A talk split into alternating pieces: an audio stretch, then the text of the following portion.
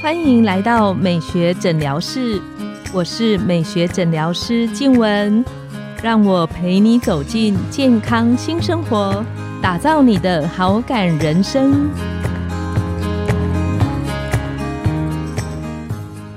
欢迎光临，我是你的美学诊疗师静文。让我陪你练习好感人生，走进健康新生活。今天我们很开心邀请到一日生活的高伟成副总经理。那我们请副总跟线上的听众打个招呼。好，黄医师好，各位听众大家好，我是一日生活高伟成。有朋友问过我啊，他说在我们的美学诊疗室里面有特别提到好感人生，怎么样算是好感人生？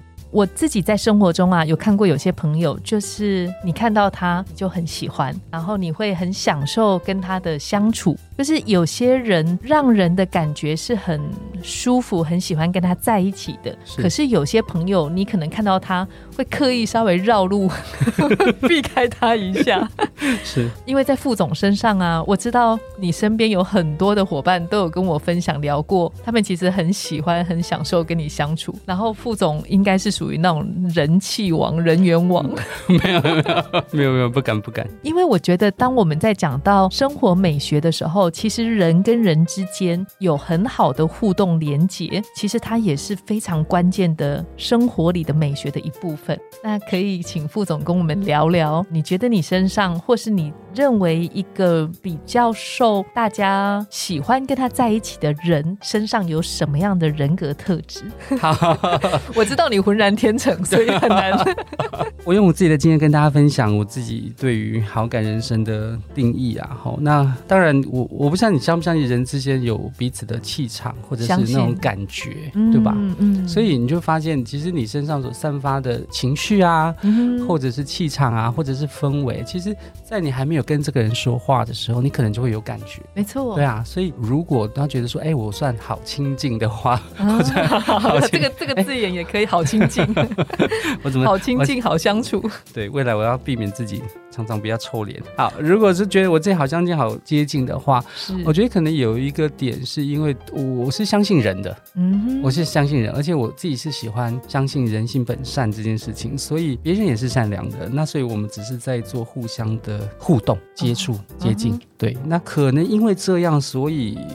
流出来的气息会让知道哦，这个人没什么攻击性啊，这个人是好接近的啊，这个人是可以讲话的啊，这个可能是在自然而然的事情。如果你让我回想的话，我可能会想回想到我妈妈，因为我妈妈是一个她不会口出恶言的人，这很不简单，不简单，特别是对于女生，特别要带这么多孩子，对不对？我妈妈带很多孩子哦，七个，我记得之前您聊过，是，然后呃，你不会听到她从她的口中去批评。什么人不好？那她现在年纪比较大了，八十几岁。有时候我们跟她开玩笑，假设我跟黄医师站在她面前，我就会跟他说：“哎，她讲台语了哈，那个像卡散，我卡散吧，而且黄医师卡散，还而且黄医师卡散。”他说：“那赶快呐。”他会都一样，然后说：“哎，像他睡，嗯，都赶快呐。”他也不会偏袒，然后他也不会讲什么，他都是讲不容易的。对，然后他超不容易受骗上当，你要诱发他讲不好的话，他都不太会啊。不要问我这个啦，你知道他不会去讲邻居的八卦啊什么，他都都不太会。可能也因为这样子，所以他带给我们孩子的教育啊，有一次我觉得好像有一次是小时候然后不自觉的在我大姐的面前，不知道在聊什么，聊一聊聊聊，大姐当下也给我一个当头棒喝，嗯，说哎，你怎么？看待事情都是这么悲观呐，或者是这么险恶啊？我说，哎，是吗？我的意思是我讲出来，我并不是那个意思，是我讲出来的话会让人家听成那个意思。对，所以当时大姐给我一个警惕啦，就我开始去修炼我自己的思维，是以及讲话的方式。很难想象，因为我完全没有办法连接 那个。比如说，就是你今天就看到说，今天决定要去露营，就下大雨，那你怎么看待这件事情？好，那你是啊，今天很倒霉，还是说啊，没关系啊？那露营就是我们要决定跟雨拼一场吗？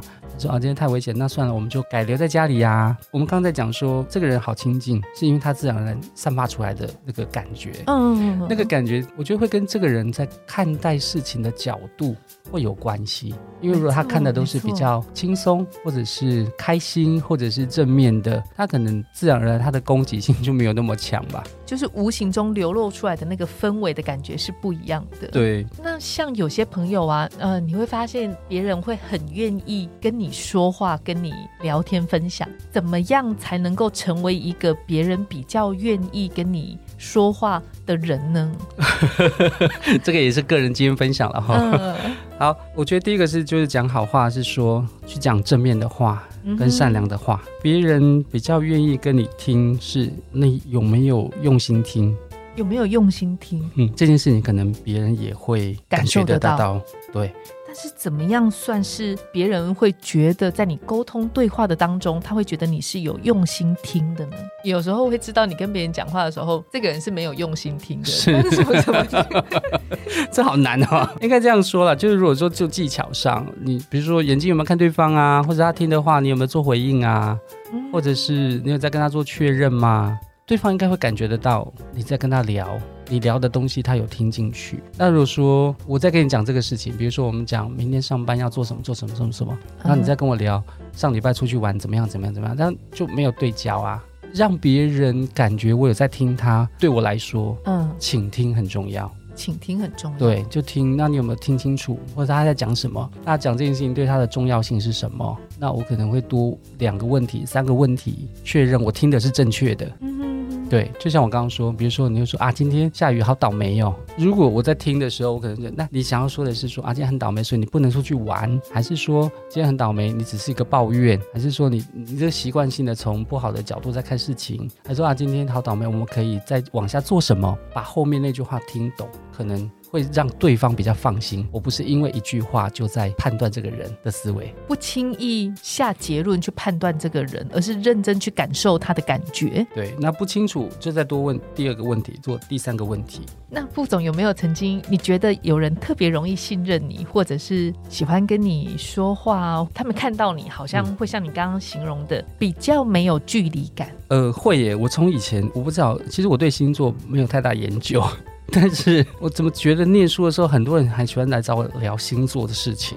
然后，当然我后续也没有延伸，那一直是到我开始学生命灵数这件事情的时候，嗯我可以透过数字跟我们的伙伴聊天，或者跟以前我们公司在发型公司，很多孩子是很小的，嗯。那如果可以跟他们沟通、鼓励，对他们有帮助，那我发现当下的我也很开心。我举个例子哦，曾经啊有一个孩子啊，我在办公室，我七点多，嗯哼，办公室剩我一个人，然后隔壁的教室就只剩他一个人，还在练习。一个女孩子，大概就十八岁、十九岁这样。然后等到我要离开的时候，我就问她要不要离开啦，因为要我要关关门啦。她说哦好，可以。她收一收。我就说你怎么今天练习这么晚？她说对啊，因为她前面已经考两次都没有考过，因为他们要考减烫染这样子，嗯嗯嗯考两次都没有考过，她觉得她自己不知道适不适合走这一行，有点怀疑，有点怀疑。嗯那我们就坐下来聊一聊，那我就把她的数字拿起来聊看一看这样子，然后看一看就他的数字里面带有就我学习的啦哈，就带有就是说对于沟通表达是有天分，嗯也是要学习的功课，对于艺术创作也是有天分。我就透过这个数字告诉他，其实啊你你有这样的天分，那因为你现在年纪很小，所以你需要的只是多一次的练习或是多一次的参与，那不用害怕，你相信自己要可以往这条路方向去。一个月之后，他很开心的跑来找我说，他考试考过了。对，但是你就会发现说，当你讲一个好话的时候，你是可以去鼓励人家的时候，其实他开心，我自己也很开心。而且你在他生活里很关键的时刻里，在他有一点迷茫、有点不确定的时候，给他一个很肯定的一种安心的感觉。对，嗯然后让他可以继续往这条路勇敢的走下去，我觉得这是很开心的事情啊。就是有些人可以让人家除了喜欢跟他相处，有一种安心的感觉。那副总觉得怎么样的时候，你觉得那个安心的感觉是可以坐在伙伴身上的？我们刚刚提到说，不要轻易的去下判断哈。我觉得人的面相很多种，然后我们每天在面对生活的状态也很多种，嗯，所以我们刚刚回到第一个讲，就是你看事情的角度是什么。对不对？那个是成就你这个人的样子。那第二个就是不要轻易下判断。当他迟到了，你就觉得他今天上班不认真吗？嗯还是那你就下了判断，那个判断他也会感受得到。对，所以当事情来的时候，我们可以再多一次的呃了解之后，再去做判断。人都不喜欢被批评嘛，嗯人也不喜欢被定位嘛。对不对？然后我我一次交的稿子没有写好，或者交的报表没有做好，你就被否定，那就那个彼此的信任就会降低。嗯好，所以我是喜欢从信任的角度去建构两个人之间的互信啊。我觉得不轻易下判断，其实蛮困难的，因为你很容易看到一个人那个表现，你就会得出一个结论。对对，所以就当一个人很生气的时候，你就把他判哦，他是情绪化，对不对？嗯，对你就会觉得这个人好情绪化，我不喜欢跟他相处。对。就对他下了判断，那或许他还有其他方面的才华，或是他当天发脾气是有原因的。对，那每一天都是重新的开始，所以练习自己也是这样，就像电脑，你知道吗？开机关机，所以你每天都可以重新再来。然后我们自己看待每一个人也是，我看待他今天就是他今天的样子，我们就是重新再来一次。那可不可以提一个像刚刚副总讲的一个小练习？如果我我想要练习成为这样子的一个人，有没有可以从一件小练习或一个什么小的事情开始去做？我绝对有，我觉得我自己练习也很多哈。第一个是察觉，你必须要察觉自己。我刚刚说嘛，我讲那句话我没有那个恶意，可是被我大姐念，我说哎，对啊，为什么听起来是这样子？这个是察觉。第二个是你决定用什么方法去表达，那表达是正面的还是负面的，那是你的选择，对不对？好，所以你的沟通。那是沟通。第三个就是倾听。那对方讲喽，那你怎么听？对不对？你有没有把它听进去？那你把它听到他想表达的，对，还是你自己的下的判断？好，所以察觉、沟通、倾听这三个很有趣。我觉得大脑是可以被训练的。嗯，对啊。黄医师会开车吗？很多年前会，很多年前会。后来上来台北 被我老公载之后就就不会了，就失能。那现在这样你在开车，你还需要练习吗？应该练一下就可以上。练一下就可以，只是我先生会害怕而已。好，我我要讲的是，当我们在学习一个技能的时候啊，你从不会学到会，其实你会发现，等到你会的时候，它就自然而然它就会了。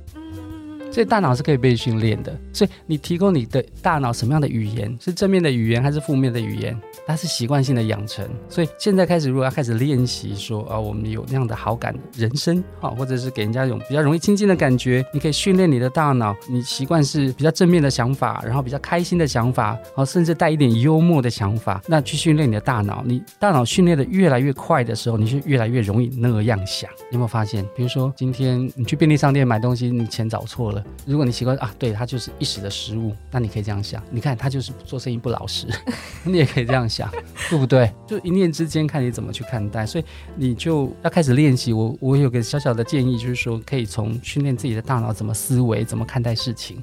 那训练久了，那样的思维就会自然而然很快的跑出来。那你往好的也会，那往不好的当然也会。非常棒的提醒跟分享，没有，谢谢，记得经验分享了。那我觉得从察觉自己很重要。在这几集的分享里面，有没有最后就是副总想要跟我们线上的听众的一些你自己心里的感受的分享？谢谢黄医师的邀请哈，也谢谢。这个节目哈，我觉得因为这个节目它的宗旨带给大家健康，带给大家好感，带给大家美学。我自己的概念是每一天我们生活都要很快乐，嗯哼，人生就走一次，没错，每一天就走一次。我觉得我很幸运，就是我曾经从一个电影当中去定下一个信念，那个电影就是父亲是开乐色车的。然后他小孩上大学，有一次经过大学的时候，看到他小孩叫他，小孩子不敢认他，不好意思。嗯嗯嗯。父亲当然很难过。他回到家里之后，有跟那个他的小孩讲，就是说啊，我知道今天在学校看到你，然后你不好意思认我，但是我还是必须要告诉你，我虽然是开乐色车的司机。但是我很开心我的工作，因为我的工作在服务别人，把垃圾清干净，而且我靠我自己的能力在赚钱。从那一刻开始，我好像定下那样的信念：是你要对你的人生开心负责，然后不论你做什么样的行业，跟你的职位也没有关系，就是你有没有对你的工作负责。那也因缘际会，你知道我的母公司叫快乐，很好玩哈。然后就在公司来用，我觉得被公司的培养，其实保持着非常非常感恩的心啦。最后可以跟大家分享是，谢谢黄医师的邀请。那我们通过这个节目，把个人的经历跟大家分享。呃，希望我们每一天都可以过得快乐一点，然后开心一点，然后去感受生活在每个角落。你说从餐桌啊，从空间布置啊，从气味啊，从公益的付出啊等等，然后从旅行去让自己的人生连接的更多，然后去堆叠更多有趣的记忆。快乐不只是一种感觉。它其实更是一种选择，当下的选择决定了你看待这件事情的角度。跟大家分享，那有机会的话，当自己也去当别人的生命中的天使。我们真的很开心，有机会能够邀请副总来跟我们这一系列的分享。谢谢，我自己有非常多的收获跟得着。谢谢，下次一起去旅行。说好的哦。好好好。那我们今天的节目呢，就来到了尾声。是，拥有好感人生，就从今天开始。每周一、三、五晚上十点，带你从日常的好感练习，共创健康美学新生活。美学诊疗室欢迎再度光临，我们下次见，拜拜，拜拜，拜拜。